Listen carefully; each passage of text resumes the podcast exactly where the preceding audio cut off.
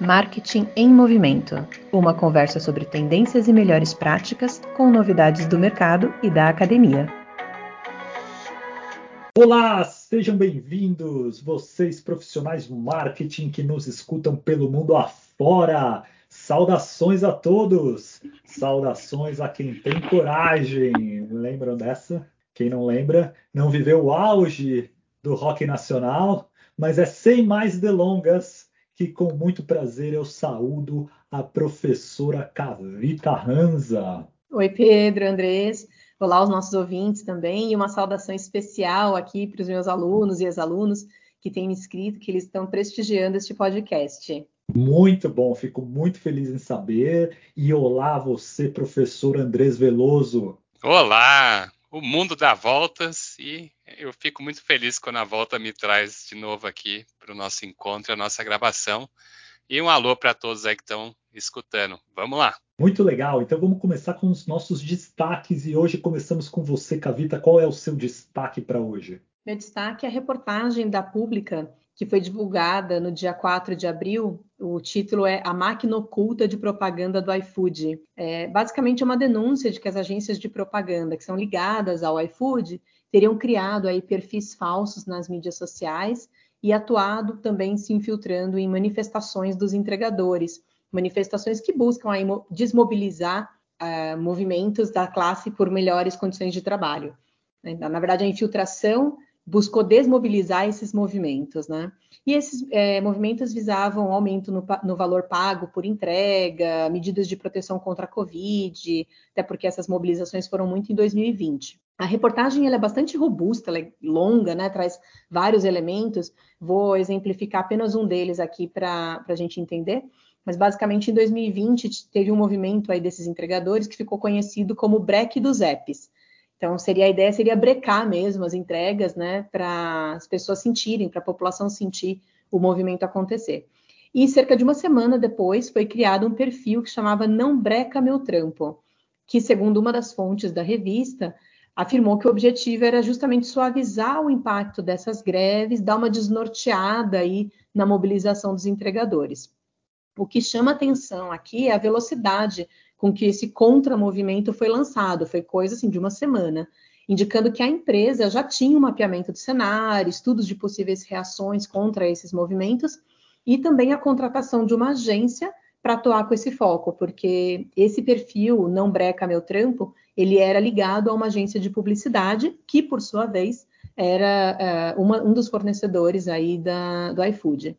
Um outro ponto que chama atenção aqui é o investimento em pesquisa e aproximação com os entregadores por parte dessas agências, de forma que elas pudessem criar perfis nas redes sociais que usassem a mesma linguagem deles, para que esses perfis parecessem ter sido criados por entregadores e não por uma agência de propaganda. O iFood também soltou uma nota né, na última semana sobre essa reportagem. Vou deixar aí ambos os links, tanto da reportagem quanto da resposta da empresa, aqui no episódio. E nessa nota, o iFood alega que as acusações são mentirosas. Eu achei bastante assim, saboada essa resposta, né? Eles não, não mencionam a relação com as agências, não falam sobre os perfis e o fato né, dessas agências serem donas dos perfis. No mínimo, eles poderiam comentar, queriam investigar é, essa questão, dado que as agências são fornecedores deles. A pergunta que fica é quem então criaria perfis falsos para ajudar uma empresa de uma forma completamente anônima ou sem que a empresa saiba que está sendo ajudada, né? Então, no mínimo, supõe-se que a empresa soubesse que esses perfis que estranhamente desmobilizavam né, o movimento e ajudava essa empresa, que esses perfis existissem.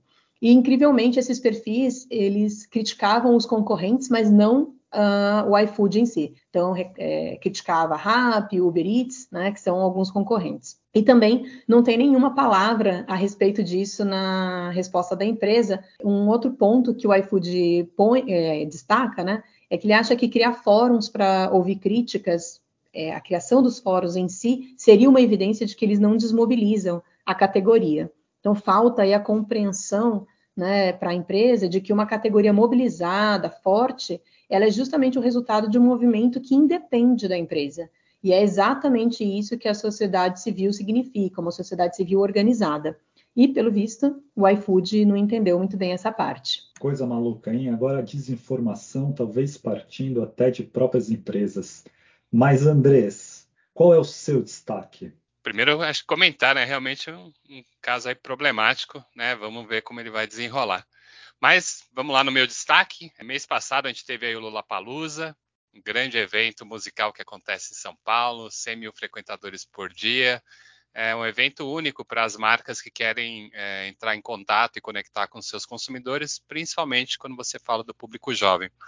Na edição desse ano, foram 22 marcas que, de alguma forma, criaram estratégias para conectar com seus consumidores. Eu vou trazer aqui alguns exemplos que eu achei, achei que foram bem interessantes e que vale a pena a gente olhar com um pouco mais de detalhe. Acho que o primeiro aí foi a Chevrolet com, com o Onix Day, né? Então, quem é proprietário do carro ganha um dia S do festival antes que ele comece. Então, um evento aí só para os donos do carro. Super bacana ter isso, valoriza muito aí quem, que adquiriu o carro, né? Porque ele pode chamar, recebe os, os convites, pode chamar um, um, amigo, então é bacana.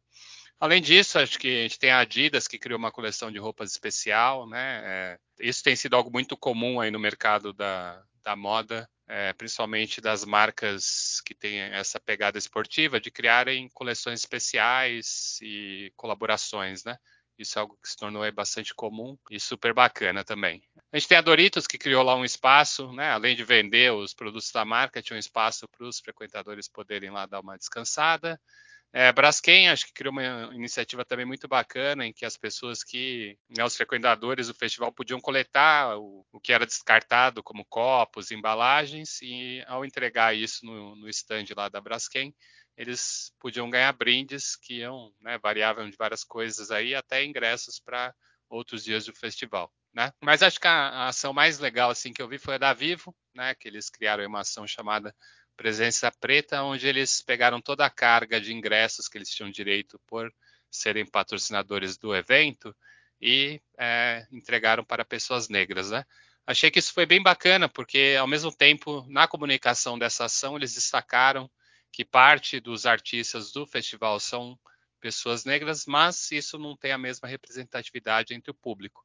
Então essa reflexão, né, faz a gente pensar aí como é que a nossa sociedade está organizada e o que, que precisa ser feito para equalizar algumas coisas, né? Então, reflexões importantes aí para todos. Por fim, né, fugindo um pouco aí da parte do, das ações das empresas, outra coisa que chamou a atenção aí do festival e que apareceu na mídia, né, com bastante força, foi a, a tentativa de censura dos artistas patrocinados pelo partido do nosso presidente da República, né? É, essa tentativa acabou gerando é, resultados contrários, no sentido que mais artistas é, protestaram, né, principalmente pelo direito de exercer aí sua livre expressão. Outros artistas que nem estavam no festival né, e celebridades começaram a prometer dinheiro, advogados, para apoiar é, caso algum artista fosse processado. E no meio dessa confusão toda, descobriu-se que o pedido lá feito pelos advogados do partido do presidente colocaram dados incorretos na petição e aí tudo foi por água abaixo, né? Mais uma confusão desse governo, não é, não é a primeira nem a última. Acho que cada semana temos coisas. Eles são muito criativos em como trazer assim é, novidades e bagunças, né? Passando aí por barras de ouro, compra de Viagra, tem de tudo. É uma festa mesmo. Mas é isso. É, então, depois que a petição aí não funcionou, o festival transcorreu aí tranquilamente. Foi transmitido pela TV ao vivo, então super bacana que um, uma parte maior do público pôde assistir e ver que quando os artistas protestavam, o público parecia estar concordando. Né? Legal, Andrés. Obrigado e sensacional essa ação da Vivo. Gostei bastante do exemplo. O meu destaque dessa semana é novamente relacionado à guerra da Ucrânia e as implicações que ela tem no mundo do marketing. Aconteceu um episódio, já faz umas semanas, em que o programa Pânico, da Rádio Jovem Pan, fez um comentário em tom jocoso, dizendo que iriam criar uma ONG para receber as ucranianas, uma organização chamada Pau Sem Fronteiras. Eu aqui não vou entrar no mérito da piada, que eu quero é analisar isso do ponto de vista dos processos do mundo de marketing que proporcionaram essa piada. O programa Pânico é de graça, ninguém paga para ouvir. Logo, ele é financiado pela receita de marcas que anunciam os seus produtos nesse canal. Então, por curiosidade, eu entrei no site do programa para ver que empresas estavam associando as suas marcas à ONG Pau Sem Fronteiras, no contexto de uma tragédia humanitária. E me chamou a atenção de ver uma marca, por coincidência ou não, com o nome de mulher, Alice, que é uma empresa de planos de saúde. Eu entrei em contato com a empresa, questionando se a marca está alinhada com a linha editorial do programa. O site da Alice diz que Alice é para você que quer mais do que um plano de saúde. Então, de repente, é para você que quer um pau sem fronteiras, em meio a uma carnificina e tragédia humanitária. A marca me respondeu prontamente, dizendo que não compactua com a piada e que imediatamente avisou a sua agência para tomar providências. A moral da história é que no mundo moderno não dá mais para não ter controle sobre onde a sua marca aparece. As marcas não podem ser reféns da mídia programática sem qualquer tipo de controle. No mínimo, as marcas devem proativamente dizer onde não querem aparecer. Senão, elas são cúmplices do problema, que vai desde financiar a desinformação até associar a sua marca com o Pau Sem Fronteiras, no contexto onde as mulheres estão fugindo com criança no colo para escapar da morte. E para ficar bem claro, se a marca quer patrocinar o Pau Sem Fronteiras no contexto do sofrimento humano e ser associado com isso, que seja livre para fazer, e o programa que seja livre para fazer a piada que quiser. A gente sabe que tem audiência que consome isso, mas que o faça intencionalmente. O que não dá é para dizer que não sabia que estava financiando o Pau Sem Fronteiras no contexto de uma guerra que já matou dezenas de milhares de seres humanos, incluindo centenas de crianças. Dizer que não sabia, no mínimo, é negligência com a marca, para não dizer com toda a sociedade. Com certeza, Pedro. Acho que você tem um ponto muito bom aí, né? Não, não me contive aqui, vou fazer um comentário também. Acho que o que tem acontecido é que essa questão de transformar as coisas em piada é uma estratégia para minimizar algumas questões, né? Então, quando tem algum conflito que pega mal para algum grupo, você criar um meme ou uma piada faz com que aquilo se torne mais suave, né? Então, muito desses, dessas reações da internet tem uma razão por detrás, né? Não é só, só uma piada, tem outras, outras coisas aí. Mas vamos lá. Marketing inclusivo, sustentável e ético. Bom, junto com a professora Graziela Comini, da FEA USP, e com o Cássio Aoki, que é sócio fundador da Ponte a Ponte e também doutorando em políticas públicas na EASH USP, nós publicamos agora no final de março de 2022 um capítulo no livro que se chama Enciclopédia de Marketing Social. O título do capítulo é Negócios Sociais e Marketing Social, e a ideia foi justamente mostrar a conexão e possíveis sinergias entre esses dois campos de estudo e de atuação. Né? Ainda que haja diferentes definições do que seja um negócio social, basicamente a gente pode dizer que ele tem por objetivo resolver ou atuar sobre problemas sociais ou problemas ambientais de forma eficiente e que seja também financeiramente sustentável. Os negócios sociais, eles não são as empresas tradicionais, não são ONGs, nem o governo. Eles são organizações privadas, mas que têm um objetivo como objetivo primário a questão socioambiental, sem perder de vista a sustentabilidade financeira. Tem várias formas de categorizar esses negócios sociais. Eu vou destacar aqui três tipos de estratégia para se alavancar, né, para se escalar a inovação social. A primeira é o que a gente chama de scale up, que busca influenciar políticas públicas que vão ajudar, por exemplo, a desigualdade, a reduzir a desigualdade social. A segunda é o scale out, que é mais conhecido pelo pessoal da inovação, né? Porque essa discussão já é bem forte como dentro da inovação de forma geral. Ela visa ampliar a atuação né, das, dos negócios com estratégias de replicação do modelo de negócios, aumentando o número de pessoas e das comunidades impactadas.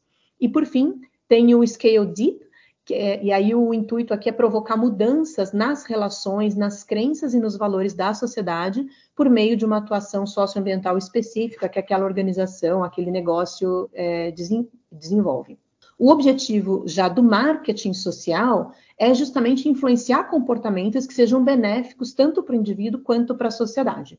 E aí, dentro do marketing social, a gente tem quatro esferas de atuação ajudar o indivíduo a aceitar um novo comportamento, como, por exemplo, passar a compostar os resíduos orgânicos em casa, ou recusar um comportamento que seja nocivo, como fumar, modificar um comportamento atual, usar a escada ao invés do elevador, por exemplo. Isso pode, inclusive, beneficiar a saúde, por gerar maior movimento né, no corpo, se exercitar, ou ainda abandonar um comportamento que seja nocivo ou indesejado, como, por exemplo, não jogar lixo nas ruas. Né? Pois bem, as teorias e as ferramentas do marketing social, elas costumam ser mais voltadas para governos e para ONGs, mas é possível também utilizá-las ou adaptá-las para os negócios sociais, que é um tipo de negócio que ainda usa muito pouco dessas ferramentas, dessas teorias, e poderiam justamente se beneficiar na parte de como influenciar comportamentos, né, nessa direção de gerar benefícios eh, sociais ou potencializar os benefícios sociais que eles querem atingir. Enquanto os negócios sociais eles buscam aumentar a conscientização sobre determinados problemas socioambientais, o marketing social vai focar nas mudanças de comportamento que visam reduzir esses mesmos problemas. E nesse capítulo que a gente publicou agora recentemente, eu também vou deixar o link desse capítulo aqui no episódio para quem quiser ler na íntegra. A gente traz o exemplo de dois negócios sociais. Um deles é a Triciclos, uma empresa chilena que atua na cadeia de resíduos sólidos dentro da chamada economia circular, né, da teoria de economia circular. Basicamente, eles visam reduzir a quantidade de lixo ou resíduo produzido e também atua fortemente com reciclagem. A empresa atua tanto junto do governo, por melhores leis sobre eh, produção e descarte de materiais, junto às empresas produtoras, repensando, por exemplo, o tipo de embalagem que se utiliza, mas também junto ao consumidor. E é justamente nesse último público que as ferramentas de marketing sociais podem ser úteis para modificar o nosso comportamento. Por exemplo, na busca por produtos com menor impacto ambiental, ou seja, com menos embalagem, ou com embalagens que sejam recicláveis, seja para repensar nossos hábitos de consumo, né? Então, será que a gente precisa de tantos produtos, né, é, que a gente utiliza, compra e às vezes até descarta sem utilizar?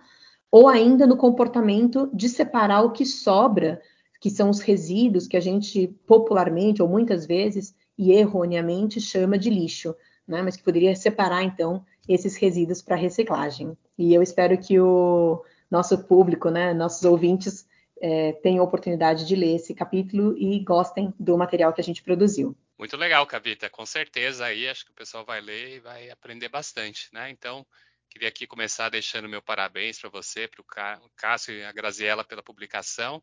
Esse time incrível só poderia produzir coisas de qualidade, então de parabéns, hein? Segundo, é necessário dizer que acho que as ferramentas de marketing, elas é, podem muitas vezes ter efeitos positivos, né? O uso adequado das ferramentas podem ter efeitos muito positivos para os consumidores, né? O marketing às vezes é, é muito criticado por trazer assim é, comportamentos nocivos como é, de alimentação, uso, né, bebidas alcoólicas, fumo, etc. Mas por outro lado, ele também as ferramentas, né, elas podem apoiar atividades positivas. Então acho que nesse sentido o, dos pontos que o capítulo traz levantam essa, essa questão. Né? Então, acho que as empresas têm que olhar isso, né? entender que as ferramentas estão aí, podem ser utilizadas para esse aspecto aí mais positivo. Né? É, ah, a gente se encontra, acho que num momento aí bem peculiar da nossa evolução como sociedade, em que todos aí têm que, né, pessoas, professores, executivos, empresários, a universidade, né, temos que ter a consciência de que cada um tem a sua responsabilidade de tornar o local onde vivemos mais justo, inclusivo, diverso e né, positivo para todos. Né? É, acho que isso é algo importante. A gente vê que muitas empresas têm migrado aí o seu, seu comportamento para ter um comportamento, é, ter ações que são mais conectadas com essas questões, né?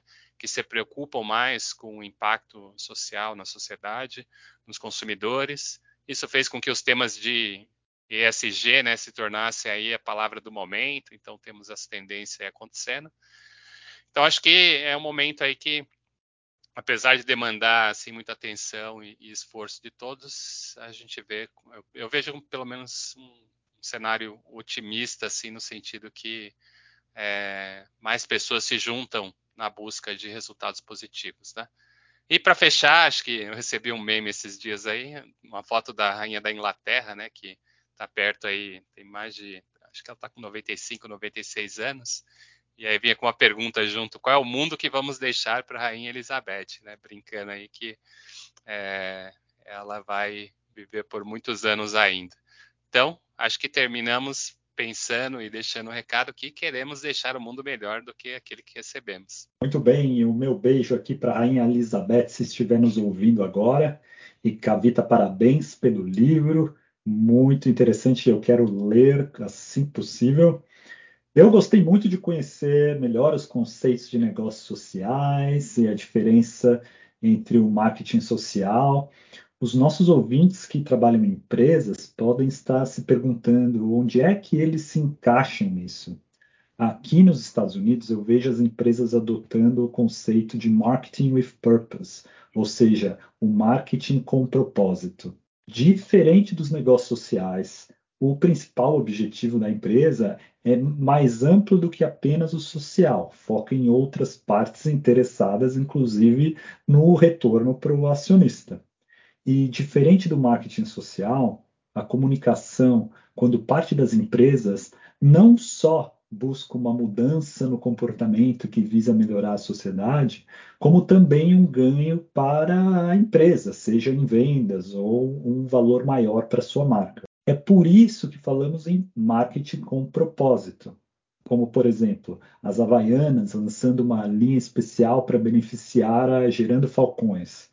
Eu quero comprar a minha assim que estiver no Brasil, mas não só a empresa está gerando uma receita para uma causa social, como a marca recebeu um valor altíssimo em exposição gratuita na mídia com essa ação e ajudou a trazer a marca um pouco mais perto do coração dos brasileiros que se identificam com essa causa. Outro exemplo é a cerveja Stella Artois, que doa parte das suas vendas para preservar a água no mundo. Enfim, termos muitos outros. A minha área de marketing da Microsoft tem uma diretora de marketing com propósito. O trabalho dela só foca nisso, foca em ter discussões com marcas sobre o assunto. É a minha amiga MJ De Palma e a definição que ela usa para marketing com propósito, eu vou fazer aqui uma tradução, é construir marcas e são benquistas pela sua audiência, ganhando sua confiança e compartilhando valores.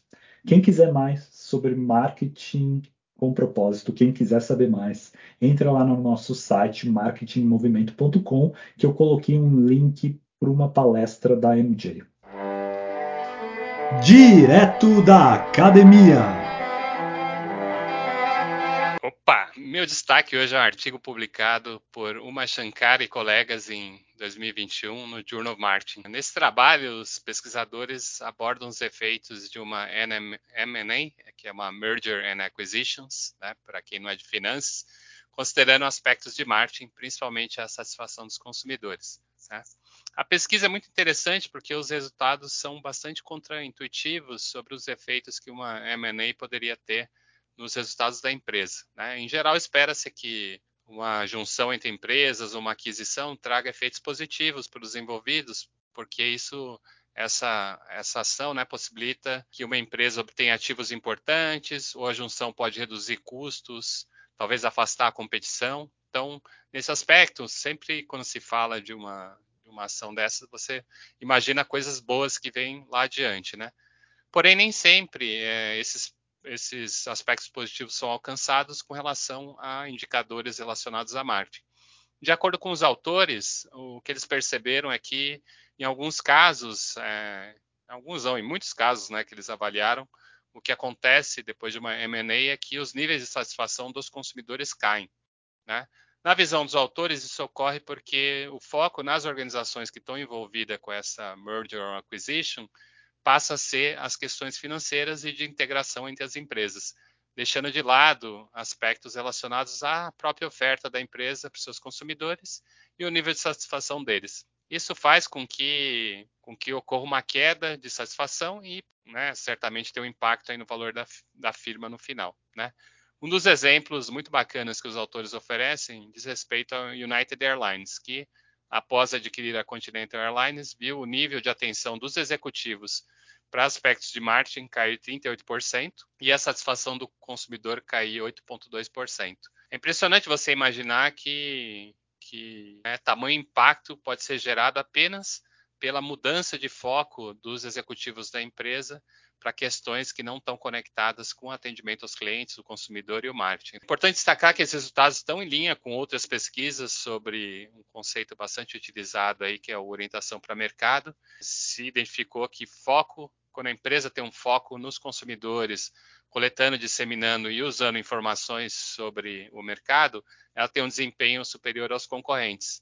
Então, aqui as coisas se conectam e a gente percebe que é importante que, mesmo num processo de M&A, em que está todo mundo focado na, na questão da junção ou compra das empresas, que é, o board da organização mantenha alguns executivos de marketing lá para garantir que a empresa não perca o seu foco que no final das contas são os consumidores, porque eles que pagam a conta. Essa é a principal preocupação dos órgãos reguladores aqui nos Estados Unidos antes de aprovar uma grande aquisição. Qual vai ser o impacto para os consumidores?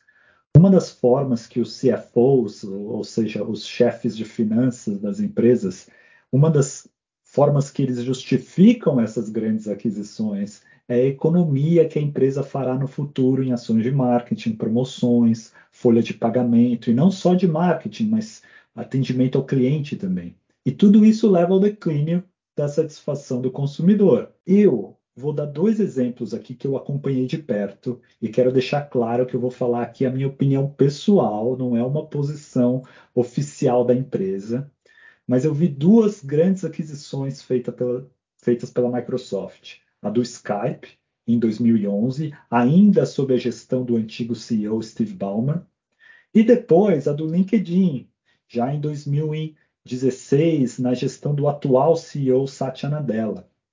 Na gestão do Ballmer, o Skype foi sugado pela Microsoft e o produto e a própria marca acabaram evoluindo ou involuindo, depende do ponto de vista, para um produto mais corporativo, o Skype for Business, que nem existe mais, hoje é o Microsoft Teams.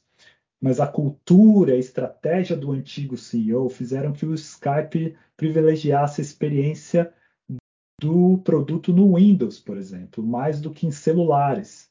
E não necessariamente essa era a melhor decisão para os milhões de clientes consumidores do Skype pelo mundo. Já na aquisição do LinkedIn, o novo CEO foi totalmente diferente. Ele falou assim que o LinkedIn era totalmente e até hoje se mantém independente, com a sua própria estratégia, sem deixar de lado, claro, sinergias com o resto da Microsoft, mas o time de marketing, time de engenharia, todos os times dentro do LinkedIn continuam traçando o seu próprio rumo e o valor para os consumidores nesse tempo só aumentou. Hoje o LinkedIn oferece muitos mais serviços do que oferecia na época, época como cursos, por exemplo, e eu acho que esse é um bom exemplo de uma aquisição bem sucedida. Que interessante, Pedro, esse seu comentário sobre o estudo que o Andrés trouxe porque ele tem muito a ver também com alguns estudos sobre aquisição de marcas sustentáveis pelas grandes corporações que não têm no seu mainstream marcas sustentáveis. E aí tem justamente essa discussão de se vai incorporar no portfólio da grande empresa e o quanto isso acaba engolfando ou, ou acaba tirando o perfil de um produto mais sustentável versus quando se decide deixar uma unidade de negócios à parte, né? É, o que aconteceu, por exemplo, com a sétima geração, a seventh generation, quando a Unilever comprou. Né? Então ficou ali separado como uma outra unidade de negócios para que ela mantivesse o core dela, que era ser um produto mais sustentável. Eu achei, Andrés, que os resultados desse estudo que você trouxe, eles fazem bastante sentido, né? Ou seja, se os executivos perdem o foco na gestão de marketing, porque existe aí uma preocupação maior com outros aspectos do processo de fusão e aquisição, é bastante plausível que eles deixem de escanteio aí atividades mais básicas de marketing, entre elas as que vão estar ligadas à satisfação do consumidor, né? Então, a presunção de que essas atividades mais operacionais elas vão continuar acontecendo normalmente, que nada vai mudar, ela está equivocada. Né? E isso mostra também, obviamente, a importância da alta gestão do marketing na garantia da boa execução mesmo dessas atividades que são mais operacionais. Na Gringolândia. Aqui na Gringolândia aconteceu essa semana, nos dias 12 e 13 de abril, em Washington, D.C., aqui na capital, a IAPP, Global Privacy Summit, é um dos eventos mais importantes sobre privacidade no mundo todo.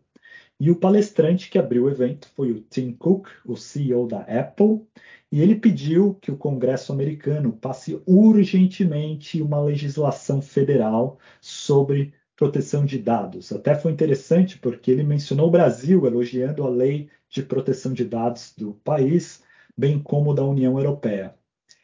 Essa discussão impacta demais o mundo do marketing, como a gente sabe, pois informação na mão de marqueteiros e marqueteiras competentes vale ouro. Mas cada vez mais esses mesmos marqueteiros e marqueteiras sabem que tem que aliar a sua estratégia de dados e inteligência sobre a audiência com a proteção de privacidade dos clientes. E essa semana também faz um ano que a Apple implantou o ATT, que é basicamente uma regra que estabelece que os aplicativos do iPhone têm que pedir permissão para rastrear os dados do usuário. O portal Business Insider fez um balanço do que, que mudou no investimento de mídia das empresas, no investimento de propaganda, de marketing digital, depois dessa mudança que a Apple fez, depois de um ano. Segundo o Business Insider, só um em cada quatro pessoas autoriza o aplicativo a rastrear os seus dados. E com isso, a empresa que mais se beneficiou com a mudança foi, quem foi? Quem foi? Foi a Apple. Que surpresa! que viu crescer a sua receita de publicidade. Pouca gente sabe, mas a Apple está construindo um negócio gigantesco de publicidade com a sua Apple Store e que cresceu nesse último ano mais de 200%, chegando a quase 4 bilhões de dólares de receita. Até o final do ano vai superar 6, são essas as previsões para 2022. E por que isso? Vamos tentar entender. Porque antes as empresas que queriam divulgar, vamos dizer, os seus aplicativos, por exemplo, podiam fazer propaganda em outros aplicativos como o do Facebook. Porque o Facebook usava os sinais desse consumidor que estavam sendo rastreados e servia uma propaganda certa para o consumidor certo. Por exemplo, se o Facebook sabe que você tem um aplicativo do Cartola FC aí do Brasil, que por sinal estou liderando novamente, depois dessa primeira rodada, ele pode servir depois uma propaganda muito bem direcionada, por exemplo, falando de um site de apostas para você que já está ligado em um fantasy game. Mas com a perda desses sinais, o Facebook perdeu a efetividade dessas campanhas. Mas quem sabe que apps você tem no seu celular? Quem sabe o que você está buscando no seu celular? A Apple.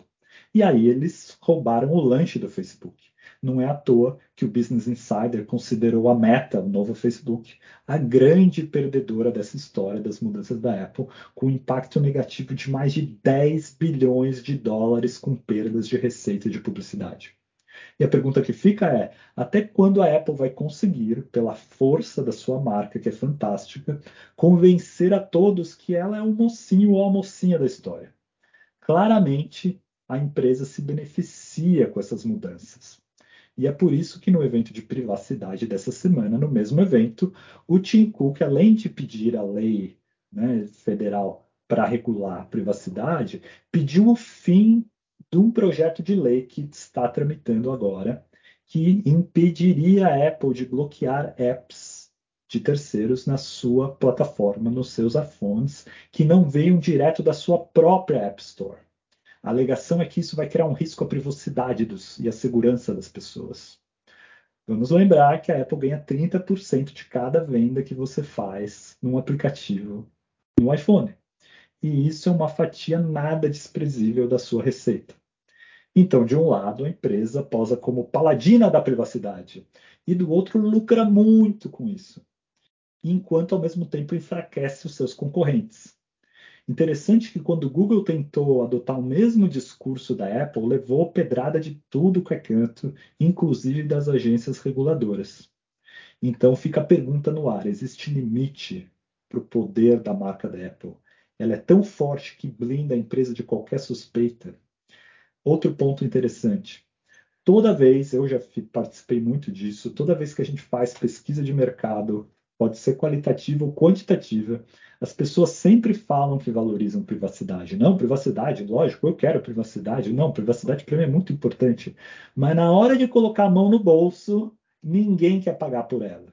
Mas agora é isso que a Apple está fazendo efetivamente, porque ela falando que não pode abrir mão do controle e da sua margem na loja de aplicativos, na prática ela está cobrando de todo mundo 30% do que você gasta em aplicativo. Esse é o preço que a gente está pagando pela privacidade. Será que as pessoas vão se dar conta disso? Ou será que a marca Apple garante imunidade a tudo? Aguardaremos cenas do próximo capítulo. Excelente ponto, Pedro.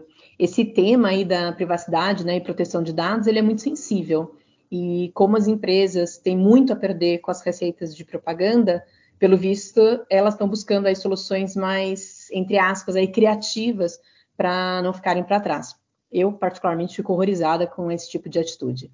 Mas o lado positivo é ver que algumas políticas públicas é, estão sendo criadas para prevenir alguns desses abusos. Né? Aqui em São Paulo, aqui no Brasil, a nova lei de proteção de dados ajudou em São Paulo a prevenir, pasmem, que a Prefeitura de São Paulo vendesse informações dos usuários do bilhete único, é aquele bilhete usado no transporte público, para iniciativa privada. Então, hoje o bilhete único já é, né, está tá sendo licenciado para iniciativa privada, e a ideia é que a prefeitura pudesse vender as informações para uso das empresas. Então, essas empresas teriam acesso aos dados pessoais, nome, RG, data de nascimento, os hábitos de deslocamento pela cidade, e tudo isso sem o consentimento dos é, usuários. Ou ainda, o governo né, do estado queria vender informações de um sistema de certificação digital que tem cerca aí de 30 milhões de cidadãos cadastrados, né? E esse sistema, as informações, por, por meio dessas informações, as empresas poderiam verificar, por exemplo, se a digital de uma pessoa que está nesse sistema de certificação consta do cadastro da polícia, que é um absurdo. Então, ambos os projetos foram revogados por conta dessa nova lei federal e também pela reação da população quando houve a tentativa por parte da prefeitura e do governo do estado nesse sentido. E realmente esse Cavita é, e Pedro, acho que esse aspecto da te tecnologia é algo muito preocupante, né? Está aí na mente de todos. Acredito que é um dos grandes problemas que a nossa sociedade enfrenta nesse momento. Eles são é, resultado de um crescimento dessas questões de tecnologia, gestão de dados, uso intensivo de bases de dados aí com informações das pessoas, né? Que ajudam por um lado, podem ajudar as empresas ou instituições a tomarem decisões melhores, por outro lado, também pode expor aí os consumidores para resultados não, não desejados, né? É, a gente já tem bastante pesquisa mostrando que, que isso tem gerado aí impactos negativos no, no lado do consumidor, né? A gente tem a polarização que apareceu em função das é, mídias sociais, a gente tem um crescimento de fraudes que é, volta e meia a gente percebe a partir de vazamento de dados, manipulação da opinião pública. Então, é, tudo isso sem entrar na questão dos vieses que podem ser inseridos nos algoritmos que dominam algumas decisões que ocorrem em instâncias das organizações. Né? É, lembrando que o algoritmo, apesar de tomar decisão sozinho muitas vezes, ele foi programado por alguém e essa pessoa tinha um jeito de pensar entender a, a realidade que acaba inserida no, no programa, né? É, acho que algum dia a gente pode separar uma conversa para isso. Mas, é, pegando esse, né, esse lado aí do vazamento de dados, hoje mesmo começou, a gente começou o dia com a notícia de que tinha havido um vazamento de dados de 22 milhões de correntistas de um banco. Depois surgiu uma outra notícia falando que são 64 mil é, dados, né? Depois eu vou colocar, a gente vai colocar no site a, o link das reportagens para vocês acompanharem o desenrolar da questão, né? Mas o ponto é, no final, existem falhas que ocorrem aí na proteção dos dados dos consumidores, né? Então, se por um lado, como a Cabita comentou, a gente está preocupado com instituições públicas vendendo os dados, mas pelo menos isso está sendo feito, né? Eles estão lá mostrando e falando que estão vendendo. A gente tem um outro lado que são os vazamentos que ocorrem, que muitas vezes a gente não fica nem sabendo, né? Então, a pergunta que fica, né, quem é responsável por isso, né? Quem que vai pagar pelos impactos negativos dessas pessoas que estão com seus dados expostos na internet e agora podem sofrer qualquer tipo de, de fraude, impacto negativo, né? Acho que para o futuro as novas gerações vão ter que obrigatoriamente desenvolver aí uma habilidade tecnológica que parte, né, da geração das gerações mais antigas aí não desenvolveram né, ou não desenvolverão com a mesma habilidade. Né? Acho que isso vai ser muito importante para que as pessoas consigam né, compreender melhor o mundo em que estamos e pensar é, soluções para essas questões, né? Tanto as que o Pedro trouxe aí com as marcas envolvidas em várias questões, quanto o papel do governo nessa história e o que pode ou não pode ser negociado. É algo que fica aí para a gente pensar sobre o assunto.